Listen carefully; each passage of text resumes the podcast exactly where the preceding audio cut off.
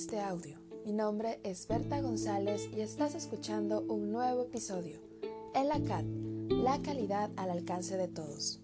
Nuestro tema del día de hoy. Una forma efectiva de gestionar tus juntas de trabajo. ¿Cuántos de nosotros hemos asistido a reuniones completamente improductivas que se llevan aproximadamente de una hora hasta dos debatiendo y sales más estresado y más confundido? O de lo contrario, tal vez tú has sido quien ha convocado reuniones de trabajo y pierdes el control de todo lo que se supone se tendría que haber analizado en la junta para que esto no te suceda, el día de hoy te quiero compartir los siguientes tips que te pueden ayudar a tener reuniones de trabajo muchísimo más efectivas, concretas y claras. Conozcamos cuáles son esos puntos. Estructurar bien tu convocatoria a reunión. ¿Eso qué implica? Que tienes que tener claro el día, la hora, el lugar, el objetivo y los temas que se van a tratar, así como quién es el responsable moderador de la reunión. Porque muchas veces si no tienes estos elementos claros, a la hora que tú haces el envío de esta información, muy difícilmente la gente al ver una estructura completamente desordenada te va a hacer caso.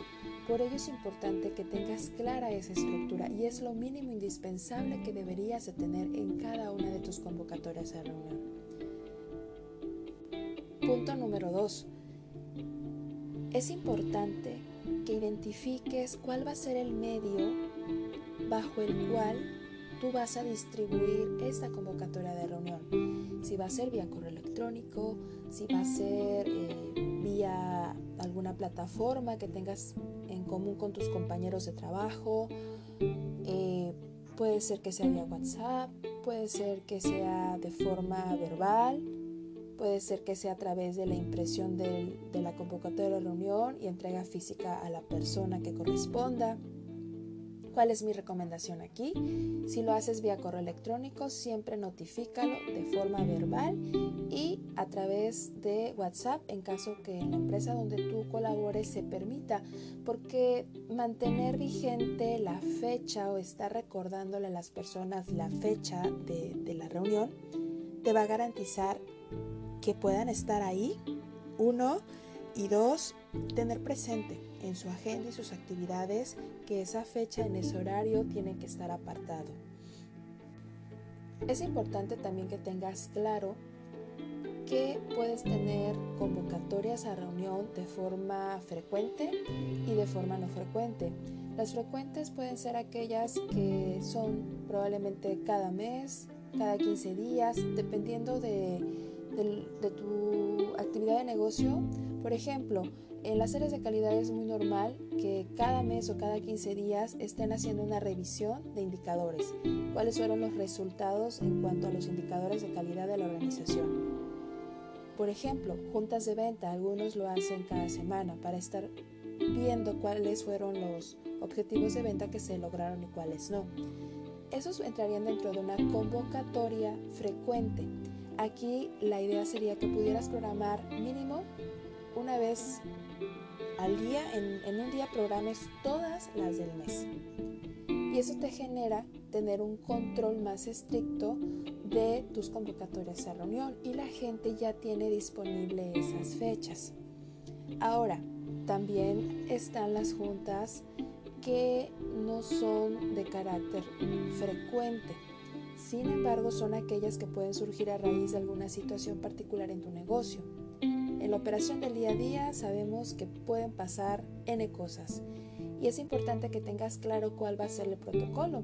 Si vas a avisar y de qué forma. Si va a ser eh, alguna reunión de una hora, dos horas porque tuviste probablemente un problema en la entrega de algún producto o servicio y quieres resolverlo rápidamente tendrías que tener claro cuál va a ser el mecanismo que vas a utilizar para realizar esa convocatoria que cubra eh, todos los elementos que te mencioné en el punto número uno y de esa forma puedas atenderla sin que carezca de la formalidad y control que tú requieres. 4. Es importante que durante la ejecución de la reunión exista un apego completo al objetivo y a los temas que se van a revisar. Como les comentaba, una reunión no debe de durar más de 15 minutos. Cuando demora más de 15 minutos se vuelve tediosa eh, para todas las personas que asistan y es muy probable que te estés desviando del objetivo. Yo siempre les he dicho, a mayor tiempo en una junta, significa que nos estamos desviando del objetivo. Porque si tú empiezas a notar que eh, probablemente hay algunos temas que requieren una inversión mayor de tiempo, lo ideal sería poder generar una reunión con la persona correspondiente a ese, a, ese tema y no alargar tanto la junta previamente eh, convocada. Eso te va a generar que puedas tener un mayor control en cuanto a los entregables en la ejecución de los compromisos que se adquieren en las juntas. Ok, ya vamos a concluir con el siguiente punto y es siempre que tengas una reunión de trabajo, genera minutas. Las minutas pueden ser físicas que Normalmente puedes hacer un levantamiento físico de los compromisos que se adquieren y quiénes son responsables de ejecutarlos.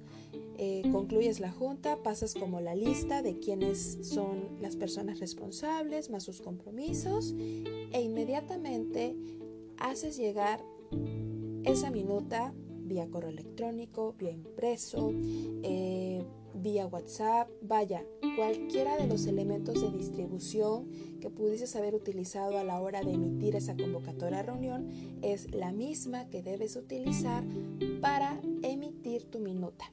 Y sobre todo no esperes a que termine la junta y me voy por el café o me voy a atender otro asunto y se me olvida concluir la minuta. Eso no se hace. La minuta se debe de concluir exactamente al momento de la junta. O tienes, tienes que hacerlo de forma simultánea. No puedes esperar más tiempo porque pierdes información. Y en la pérdida de la información puedes caer en un riesgo muy alto, que significaría no hacer llegar la minuta.